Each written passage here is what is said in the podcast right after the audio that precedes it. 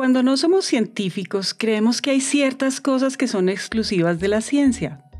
Pues de una u otra forma nosotros pensamos de forma incorrecta, que no tenemos lo necesario para hacerlas. Sin embargo, si algo hemos demostrado es que hay muchas cosas que hacen los científicos que no necesariamente son exclusivas y pues nosotros también las podemos hacer. Solo que para lograrlo debemos descubrir cuál es su secreto.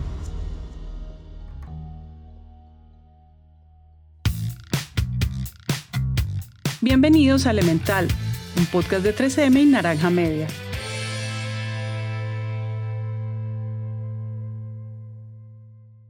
En el mundo, una de las tantas cosas que creemos exclusivas de la ciencia es la experimentación.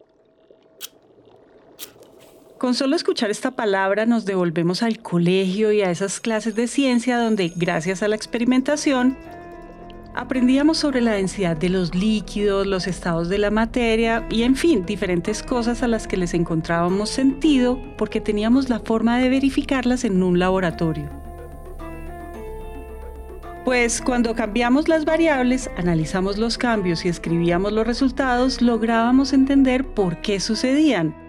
Pues... Digámoslo así, la experimentación es una manera de jugar con la naturaleza con un propósito, extraer de, de esa naturaleza información. Él es Jorge Zuluaga, doctor en física de la Universidad de Antioquia en Colombia. Y si somos muy estrictos con la manera que tiene la ciencia para entender la experimentación, lo cierto es que la forma que nosotros conocemos no es la única que existe. Hay dos aproximaciones al mundo. La primera es una aproximación, entre comillas, pasiva. Por ejemplo, lo que hace un biólogo cuando se va a un bosque a estudiar o a recoger insectos o a estudiar la interacción entre los, organismos de un ecosistema, etcétera. Claro, requiere un esfuerzo, pero es pasiva. ¿Por qué? Porque tú estás recogiendo lo que la naturaleza te va entregando. Eh, también lo hacemos los astrónomos. O sea, en realidad los astrónomos no podemos hacer experimentos de astronomía. Piensen en lo que es eso. Uno no puede hacer un experimento porque la segunda parte de la interacción con el mundo es la manipulación del mundo. Entonces, cuando tú como física te vas para un laboratorio, haces un montaje, construyes una cámara en donde no se puede reflejar el sonido, ¿cierto? y empiezas a experimentar sobre los efectos que tiene el sonido sobre un objeto. A eso lo llamamos nosotros experimentación. Hasta aquí es lógico seguir con la idea de que la experimentación es exclusiva de la ciencia, pues con los ejemplos de Jorge difícilmente podemos pensar que nosotros los no científicos en algún momento experimentamos. Sin embargo, no hay nada más alejado de la realidad y para demostrarlo queremos que imaginen lo siguiente.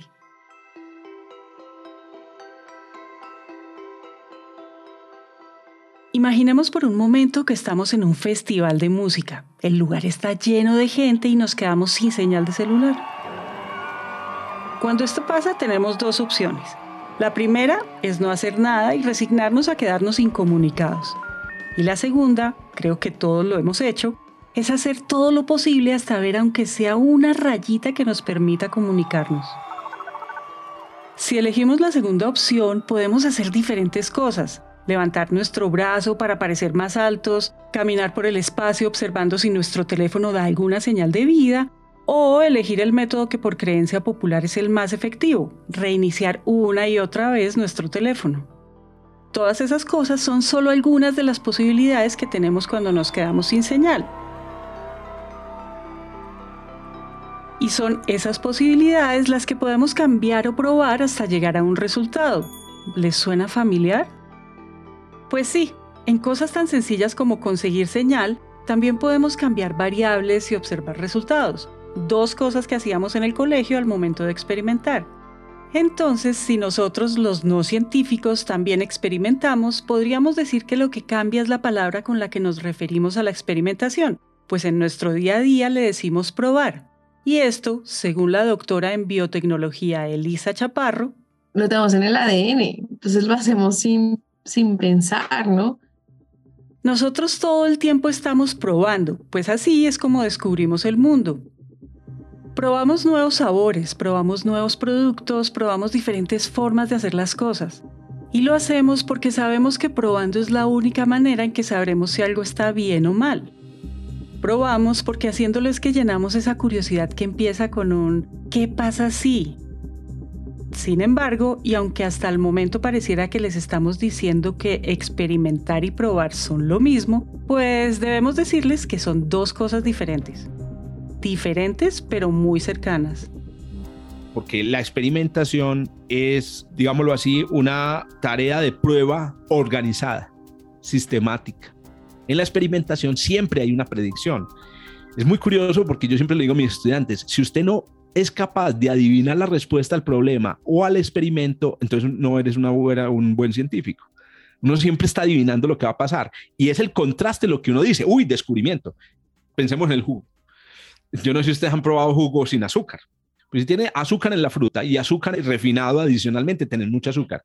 Entonces llega uno al restaurante y dice, ve, dame el, el, jugo de mango de todos los días, pero hoy me vas a dar, por favor, con una cucharada menos de azúcar. Listo.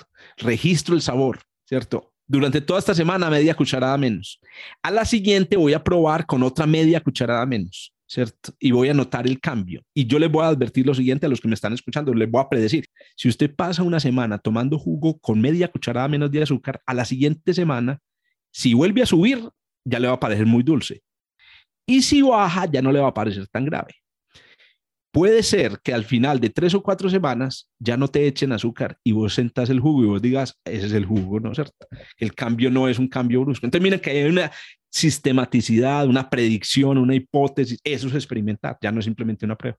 Más allá de las diferencias entre probar y experimentar, en lo que acabamos de escuchar, descubrimos el secreto de la experimentación y el por qué a los científicos les va tan bien experimentando. Y es que ellos son conscientes de que no se trata de probar y ver qué pasa si. Ellos saben que experimentar es hacer sistemática la jugada. Para ellos, experimentar es ser conscientes de lo que se está observando, saber cuáles variables son las que se pueden manipular y usar eso a su favor para escribir y analizar los resultados obtenidos. Además, según Elisa, hay una cosa muy bonita de, experimentar es que aunque es basada en el conocimiento, tiene un componente fundamental de creatividad e imaginación. Porque nos pone frente al hecho de lo que ya sé, pero cómo puedo utilizarlo para responder lo que quiero responderme. Hablar sobre experimentación no se puede quedar en solo teoría, y por eso queremos contarles una historia que demuestra la importancia de la sistematicidad y la creatividad al momento de experimentar. En 1978 y luego de varias semanas observando diferentes procesos médicos, Steve Heineck, científico 3M, se dio cuenta mientras escribía en su bitácora que había un problema con los apósitos médicos, esas bandas que sirven para proteger heridas. Resulta que el personal de enfermería constantemente debía retirar los apósitos de sus pacientes para revisar la evolución de las heridas. Pues esto era necesario aunque el proceso fuera muy doloroso. Entonces, con esto en mente, Steve se dio cuenta que debía hacer algo al respecto y se le ocurrió una idea. Crear un apósito transparente que permitiera ver, sin necesidad de retiro, las heridas de los pacientes, pero que a su vez tuviera muy poco adhesivo para que fuera fácil de retirar en caso de ser necesario. Con esta idea, Steve junto con su equipo empezaron a experimentar y luego de muchas muestras y diferentes resultados, se dieron cuenta que aún no lograban sus objetivos pues en ocasiones el apósito tenía demasiado adhesivo que no permitía ver las heridas y en otras todo lo contrario, el adhesivo no era suficiente para adherirse a la piel. Entonces, con estos resultados, a Steve se le ocurrió que de pronto lo necesario era cubrir solo una parte del apósito con adhesivo. Y así, luego de cuatro años de observación y diferentes prototipos, nació el Tegaderm, un producto que hasta el día de hoy ha revolucionado la industria del cuidado de pacientes en más de 140 países. Con todo lo que les hemos dicho, ya logramos identificar que después de experimentar ya nada vuelve a ser igual, pues con la experimentación la ciencia avanza. Sin embargo, hay algo que nos falta decirles, y es que con la experimentación, la sistematicidad y la creatividad podemos ganar algo más. ¿Qué ganamos cuando experimentamos? Fuera que es divertidísimo, para mí es súper divertido, es... Eh, conocimiento, Así, así sea con cosas triviales, estamos generando conocimiento, ya sea para varios o para nosotros mismos. Y esa es una sensación muy poderosa, generar conocimiento, responder preguntas.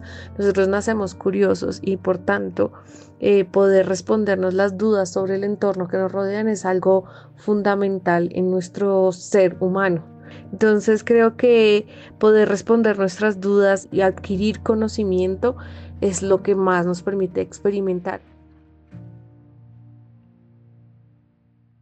Cuando decidimos ser sistemáticos y experimentamos es que logramos teorizar la práctica y unir esos cables que nos permiten darnos cuenta que lo que estamos haciendo con nuestros experimentos también podemos aplicarlo en otros aspectos de nuestra vida. Sí, puede que todo el tiempo estemos experimentando porque estamos probando. Sin embargo, si algo está claro es que la prueba es la versión beta de la experimentación y en nuestras manos está potencializarla para no quedarnos en un simple ejercicio de descubrimiento. Por eso debemos incentivar la experimentación en nuestros trabajos o entornos cercanos para lograr así apropiarnos del secreto que le descubrimos a la ciencia, pues de esta manera lograremos darle sentido a esa realidad que todos tenemos en común. Sin más que decir, solo podemos acabar este episodio con las palabras de Elisa. El conocimiento te da superpoderes, el conocimiento te da criterio, el conocimiento te quita el miedo y te da respeto. Sí, todo el tiempo hacemos experimentos. Por eso digo que todos somos científicos. Y en la medida en que lo empecemos a ser conscientes y empecemos a hacerlo, lo, interioricemos, mira cómo, cómo se va a enriquecer tu toma de decisiones. Si lo haces consciente, entra una cosa muy importante, que es la experiencia. No lo tomas tan, voy a ver cómo me va. Si no entras la experiencia y entonces tu decisión ya no va a ser tan random y si ya no es tan random, todo puede ocurrir desde, un, desde una conciencia. Y eso es algo súper poderoso. Elemental es un podcast de 3M en coproducción con Naranja Media. Este episodio fue escrito y producido por Valentina Barbosa. El trabajo editorial es de Araceli López. El arte, diseño y el material publicitario es hecho por Luisa Ríos. Todo el soporte técnico para la grabación es hecho por Julián Cortés. El diseño de sonido y la musicalización fue realizada por Santiago Bernal y Juan Diego Bernal desde mixyourcontent.com. Adriana Ríos y Marcela Linares dirigen todo el trabajo editorial, contenidos y curaduría por parte de 3M. Este año queremos hablar mucho más con ustedes, por eso cuando compartan este episodio y todos los que se vienen pueden usar el hashtag elemental by 3M. También pueden encontrarnos en Instagram como 3M Latinoamérica o pueden escribirnos al WhatsApp de nuestros productores, más 57 317 316 9196, más 57 317 316 9196. Por supuesto, también pueden seguirnos en Instagram como Naranja Media Podcast, la casa productora de este show.